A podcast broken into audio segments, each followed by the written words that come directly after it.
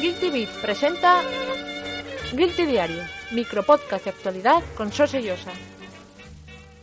Este es el podcast del 11 de junio de 2014, pero lo estoy grabando el, el 10 de junio, ya por la noche, tarde, habiendo dormido en las últimas 48 horas, pues yo creo que cuestión de, tres orillas, eh, ya tenemos todo el pescado vendido, ya tenemos las conferencias de las principales compañías sobre la mesa, ya tenemos las tres eh, conferencias de hardware que al final son las más importantes sobre la mesa. Y si habéis escuchado el podcast correspondiente al día 10 de junio, el micropodcast del 10 de junio, el micropodcast de ayer, pues sabríais que en la hoja de ruta estaba marcado que hoy iba a ser un día para discutir cuál de las conferencias de Sony, Microsoft, Nintendo había sido la mejor.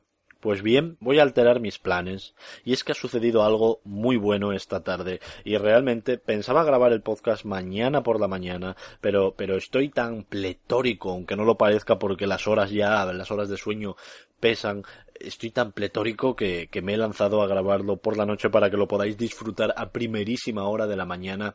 Y es que Nintendo ha hecho una presentación que ni, mi, ni en mis mejores sueños hubiese, hubiese pensado que íbamos a tener sobre la mesa en este, en este E3 2014. Para mí, no hay duda, para mí personalmente, la, la mejor conferencia ha sido la de Nintendo de calle, eh, el Nintendo Digital Event, este nuevo formato que traían a, al E3 2014 me parece muchísimo más acertado que, que el Nintendo Direct, pero, pero muchísimo más. Comentaba por Twitter que el Nintendo Direct me parecía un formato quizá en exceso frío para, para un, para un evento de la magnitud del E3. Está bien, pues para anuncios mes a mes, para eso a mí me gustan muchísimo los Nintendo Direct, pero para un E3 hace falta algo más trabajado, más pulido, más cuidado, más espectacular y creo que el Digital Event tenía todas estas cualidades, un formato muy cuidado, una presentación muy ágil, eh, momentos distendidos, momentos divertidos, muchísimos anuncios y bueno, al final eh, eh, gana mucho por el contenido, ¿no?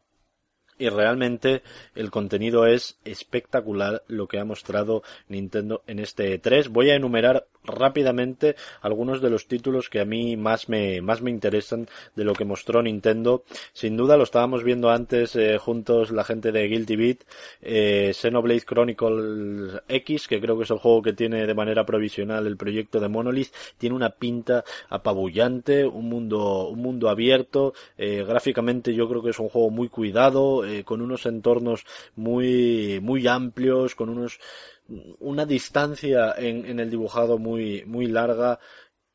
Yo creo que este, que este va a ser un juego estrella, como en su día ya lo fue eh, Xenoblade Chronicles en, en Wii.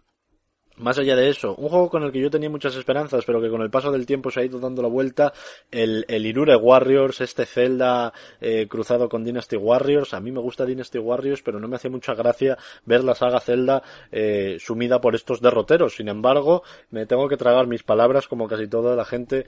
Eh, fan de Zelda como yo que, que, al principio desconfió de este proyecto y aunque no deja de ser un Dynasty Warriors, no lo dudemos, está hecho yo creo que con mimo, con cuidado y, y, y como spin-off me parece, me parece un buen spin-off de lo que es la saga Zelda. Se confirman los, los rumores, se presenta Mario Maker, también un nombre provisional para Wii U, un juego que nos va a permitir hacer niveles de Mario en dos dimensiones y darles estética de Mario Bros. de NES o darles estética de New Super Mario. A mí esto me parece de puta madre, porque voy a tener niveles de, de, jugar, de Mario a, a, mansalva y la gente va a sacar va a sacar su lado más más oscuro su lado más más hijoputesco y va y va a crear niveles verdaderamente difíciles seguramente y, y, y de ahí saldrá unas buenas buenas buenas horas de vicio.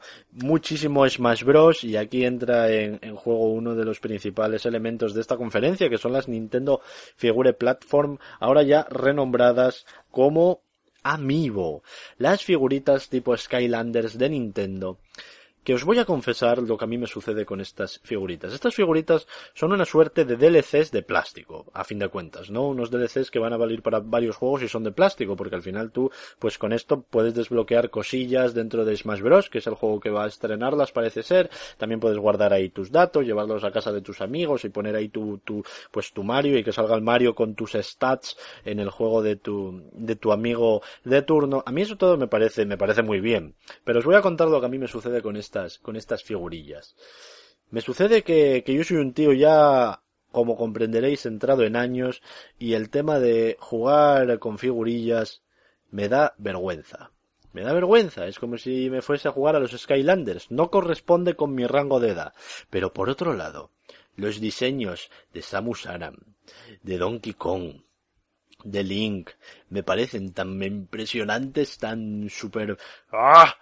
Que seguramente acabe cayendo como un perro y acabe ahí comprando figurillas porque los frikis así somos, los frikis de Nintendo así somos y eso eso es algo contra lo que aunque queramos no podemos no podemos luchar. Yo creo que estas figuras van a ser un pelotazo porque de hecho figuras de Pokémon se venden a mansalva y no valen absolutamente para nada, son cachos de plástico. Estas que van a tener utilidad en Nintendo 3DS y en Wii U pues se van a vender mucho más fuerte, ¿no? Yo creo que eso va a ser un éxito rotundo. Y luego ya una de las sorpresas y tampoco me voy a detener a repasar todos los juegos que lo tengo aquí que lo tengo aquí apuntado, ya habrá lugar para ello en el podcast semanal, tampoco me quiero enrollar aquí una de las mayores sorpresas, al menos para mí, es el tema de Bayonetta 2, que ya tiene fecha, octubre 2014, y además vendrá con Bayonetta 1 incluido en el disco de manera totalmente gratuita. Esto se merece un aplauso. Y luego ya por último, otra buena, otra buena sorpresa es eh, Devil's Third. Nintendo recupera de las tinieblas el desarrollo de Itagaki y lo trae de nuevo a la actualidad en exclusiva para Wii U comentar que Irule Warriors va a salir el 23 de septiembre, si no, si no voy errado, tengo aquí todo apuntado y tengo demasiadas cosas apuntadas.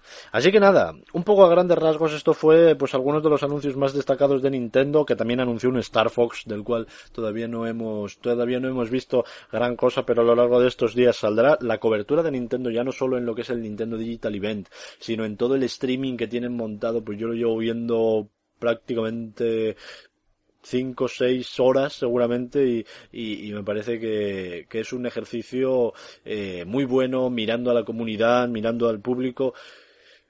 Yo creo que a Nintendo se le pueden poner muy pocas pegas en este E3, tanto en lo que es el contenido, que, que, que ya os digo, me tiene, me tiene, me, me tiene loco me tiene loco lo que, lo que traen para, para este 3, como lo que es el formato, creo que ahí tampoco se le puede poner ninguna pega.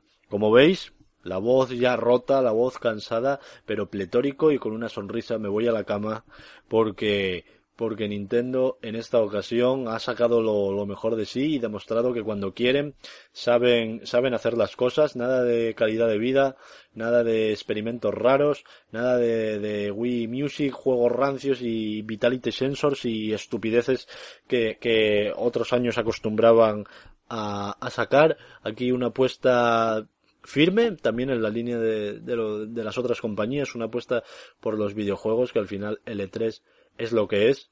Yo creo que cualquier amante de Nintendo hoy se va a la cama feliz y contento. Mañana más. Adiós, gracias por seguir a Guilty Beat en este E3 2014 y gracias por escuchar este pequeño espacio donde os voy casi narrando como una especie de códice mis aventuras y desventuras por esta edición del E3 que está siendo particularmente, particularmente agotadora. Adiós.